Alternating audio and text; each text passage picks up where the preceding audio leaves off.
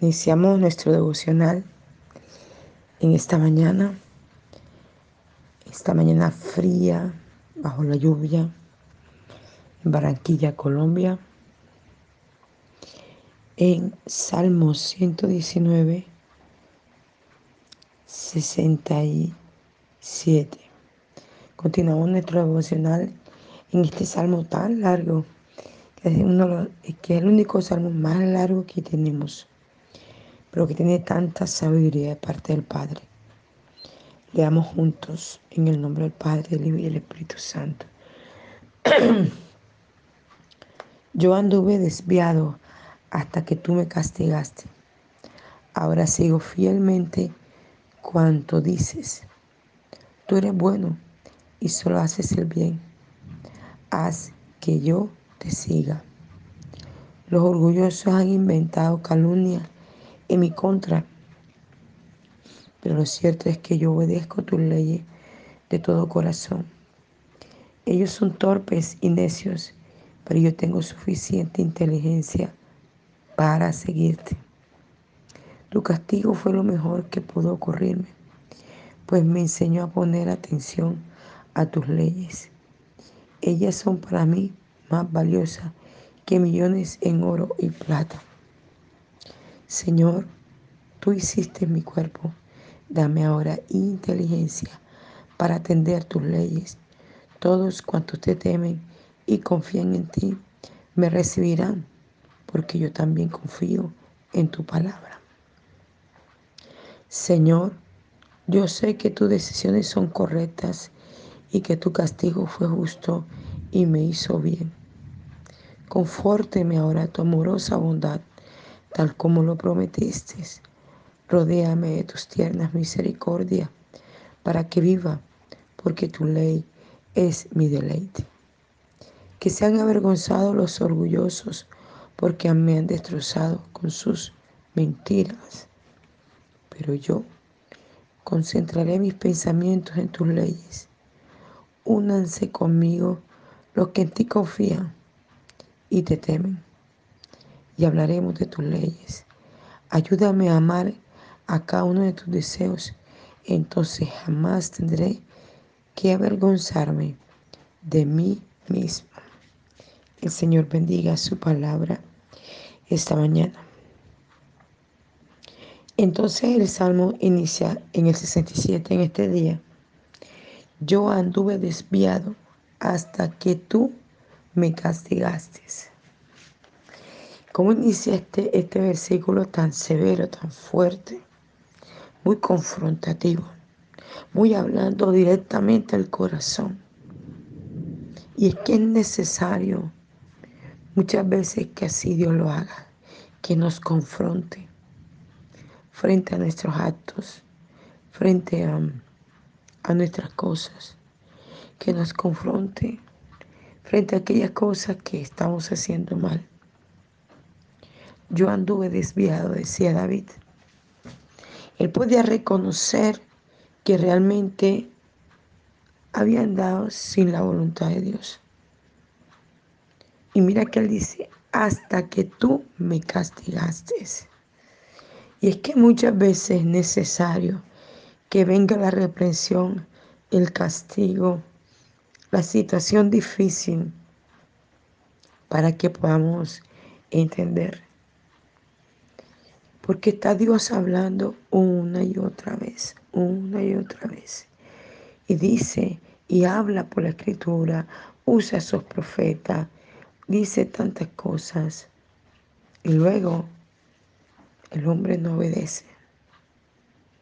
Y lo vemos palpable todo el tiempo con nuestra propia vida y con la vida de los demás que nos rodean. En estos días me tocó exhortar una familia. Y una de las personas que estaban allí me dijo, es que usted no sabe decir las cosas, tiene que decirlas con amor, con cariño. Y les digo que yo conozco esa familia hace años, les vengo compartiendo el Evangelio hace años. Y siempre les vivo hablando con amor, con cariño, diciéndole las cosas. Pero esta vez el Señor fue confrontativo y me dijo, y le vas a decir esto, esto, esto, en exhortación. Y yo lo hice, yo obedecí a Dios. El Señor me lo dijo antes de, de dar la palabra a ellos. Me dio la palabra para nueve personas. Y yo la entregué. Pero me dijo, en la única lugar en casa donde, donde no te van a recibir es en tal lugar. Y así fue. Se enojaron, se molestaron conmigo. Y luego, parte de esa palabra que yo les estaba dando, no pasó una hora y se cumplió. Y es tremendo que Dios tiene que permitir una situación difícil en nosotros para que podamos comprender ese grande amor que Dios tiene y que nos quiere librar de muchas cosas. Pero nosotros en la terquedad insistimos en caminar en eso. Dice, ahora sigo fielmente cuanto dices. Wow. Esto me da risa porque ¿por qué él tiene que esperar que Dios lo tuviera que castigar para poder seguir fielmente la palabra?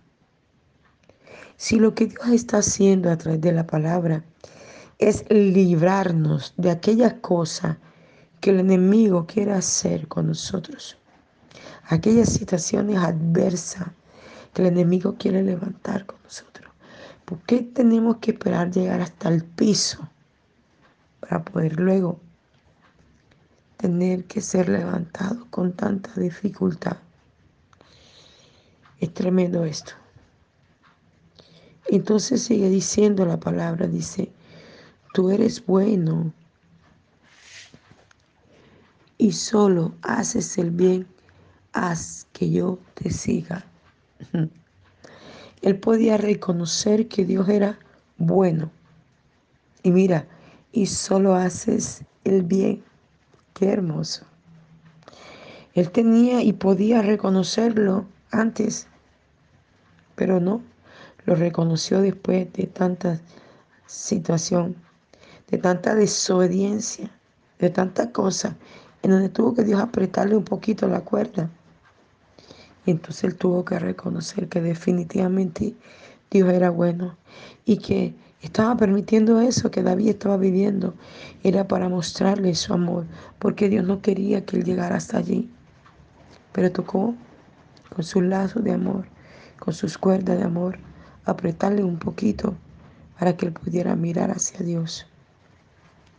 Y sigue diciendo, los orgullosos han inventado calumnias en mi contra, pero lo cierto es que yo obedezco tus leyes de todo corazón.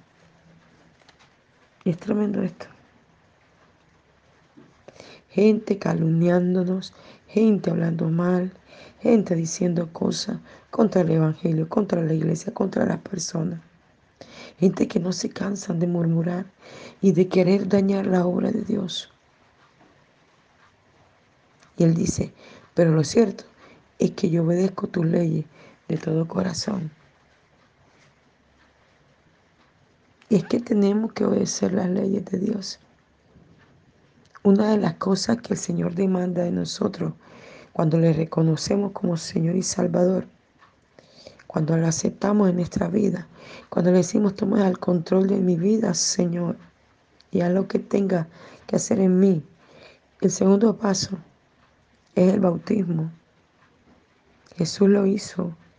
En el Nuevo Testamento, en los cuatro evangelios, dice que Jesús creció en el vientre de María, nació y fue creciendo, y a los 30 años, obedeciendo, se bautizó. Era un adulto, ya entendía, tenía conocimiento.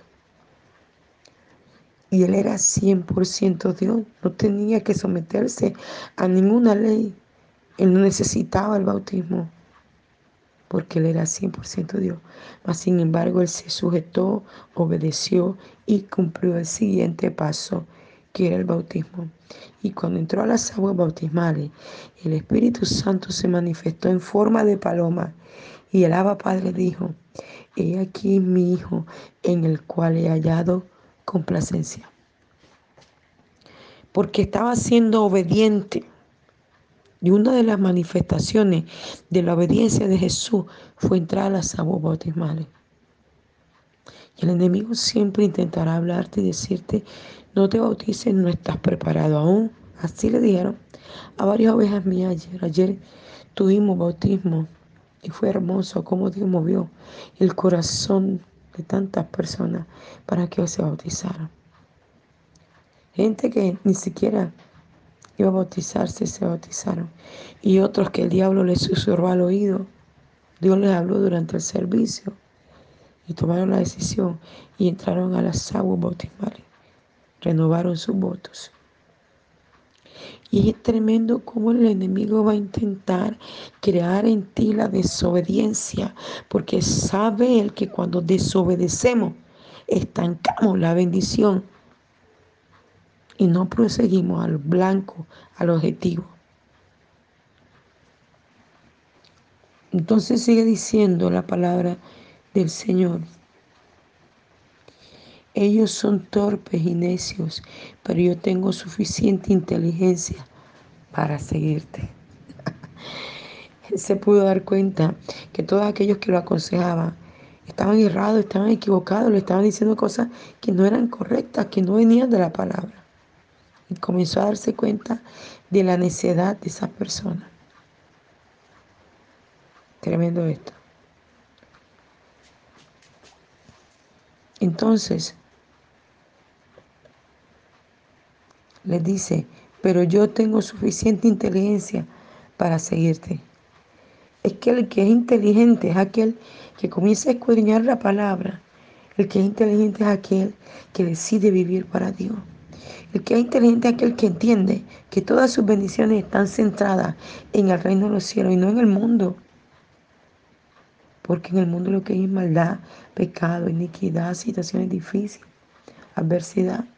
Y si permanecemos en el mundo nos vamos a perder, iremos al infierno.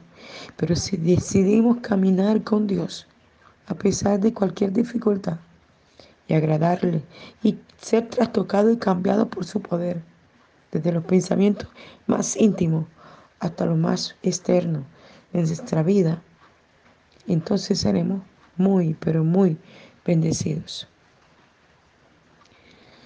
Y sigue diciendo, tu castigo fue mejor que pudo ocurrirme, pues me enseñó a poner atención a tus leyes.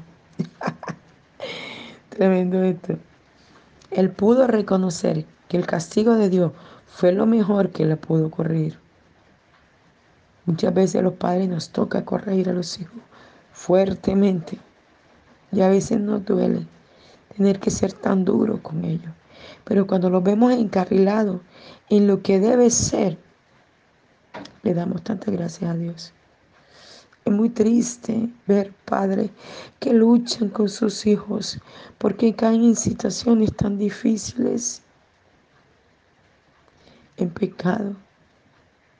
Ver una madre sentirse impotente ante un hijo de 14 años que ya está consumiendo droga. ¡Wow! ¡Qué triste! Una madre que está luchando porque todos sus hijos han caído en la droga. Una madre que está luchando porque todos sus hijos han caído en el homosexualismo. Qué terrible esto. Una madre que siente que todo su esfuerzo, porque uno de sus hijos se fue al piso, porque hicieron todo lo contrario de lo que ella les enseñó. Qué tremendo esto.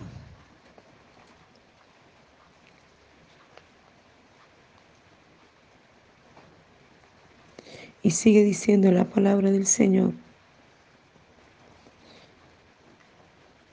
Castigo fue lo mejor que pudo ocurrirme, pues me enseñó a poner atención a tus leyes. Ellas son para mí más valiosas que millones de oro y plata. Él podía reconocer, porque es que David llegó a ser un hombre muy rico. Los grandes hombres de la historia bíblica llegaron a ser hombres que tuvieron muchísimo, pero muchísimo dinero. Y David lo pudo experimentar la cantidad de oro y plata que tenía. Pero al final, ¿de qué servía? Todo eso, ¿de qué servía? si no estaba caminando correctamente, no estaba haciendo lo que Dios demandaba de él. ¿De qué servía esto, por favor? ¿De qué servía? Y dice, Señor, tú hiciste mi cuerpo, dame ahora inteligencia para atender tus leyes. Díselo ahí donde estás. Señor, tú creaste este cuerpo. Todo este cuerpo tú lo creaste para la alabanza de tu gloria. Dame la inteligencia para manejarlo correctamente. Díselo Señor. Dame la inteligencia, Señor, para manejarlo correctamente. Dame inteligencia para hacerlo bien. Tremendo esto.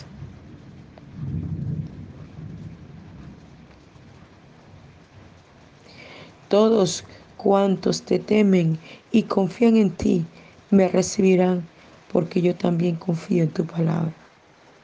Tremendo. Él pudo reconocer que todo hombre y mujer que estaba a su alrededor, que temía de Dios, que temía de su palabra, que caminaba en su palabra, aleluya, lo iban a recibir también a él, porque comprendían que era un hombre que había decidido caminar bajo su palabra. Y no es que uno rechace el pecador, no, porque todos somos pecadores.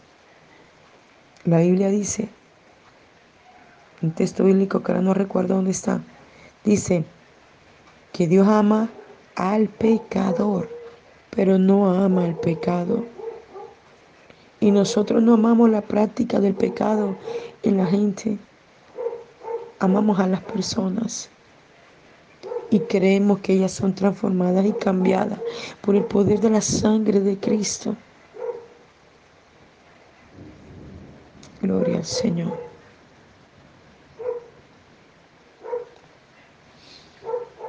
Y sigue diciendo la palabra de Dios. Señor, yo sé que tus decisiones son correctas y que tu castigo fue justo y me hizo bien. Confórteme ahora tu amorosa bondad, tal como lo prometiste, y rodéame de tus tiernas misericordias para que viva, porque tu ley es mi deleite.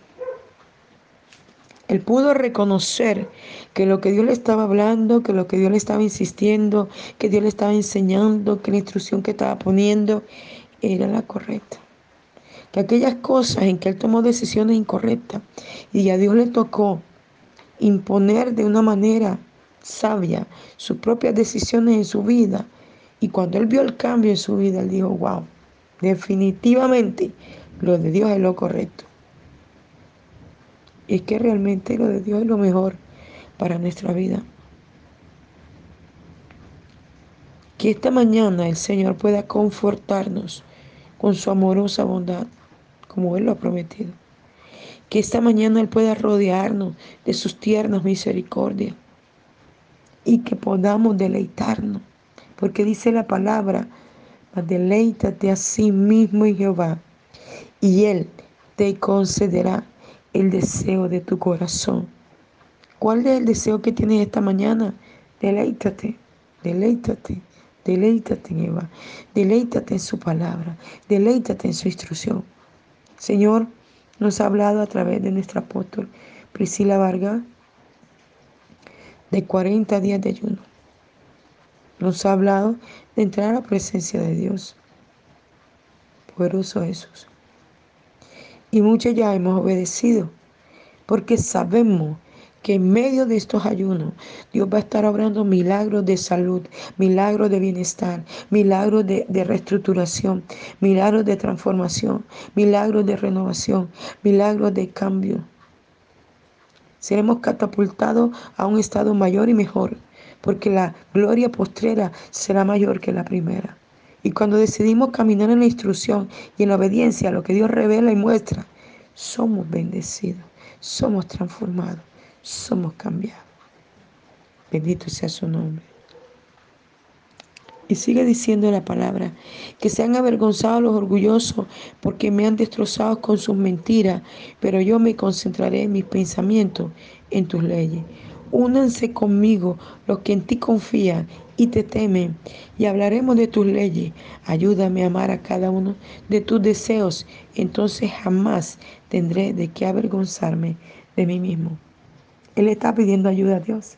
Y es la ayuda que esta mañana cada uno de nosotros tenemos que pedirle a Dios. Porque iniciamos un nuevo día. Quizás en esta hora son las 5 de la mañana, 27 minutos en Barranquilla, Colombia. Está lloviendo fuerte. Hmm. Pero en otros países quizás ya es de tarde. Pero el Señor, aleluya, está haciendo una cosa nueva. Esta mañana le estamos pidiendo el auxilio, el poder, la gloria, la manifestación, la unción de Dios sobre nuestra vida. Aleluya. Bendito sea su nombre. Él está trayendo una manifestación gloriosa sobre nuestras vidas. Él quiere bendecirnos esta mañana para que no tengamos de qué avergonzarnos. Que no haya nada en nosotros que nos avergüence, que nos haga sentir mal ante Dios y ante los hombres sino que aprendamos a caminar en su palabra y a no ser avergonzados por el diablo. Porque eso es lo que el diablo quiere, avergonzarnos, señalarnos, destruirnos, acabarnos, querer sancionar lo que Dios ha hecho en nuestra vida.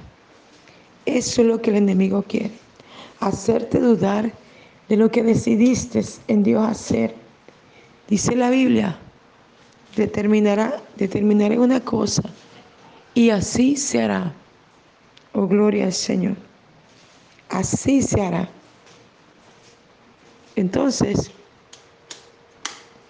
si tú determinas caminar con Dios, vivir para Dios, cambiar tus estructuras, dejar que Dios transforme esas cosas que a tu parecer son buenas, viviste siempre con ellas.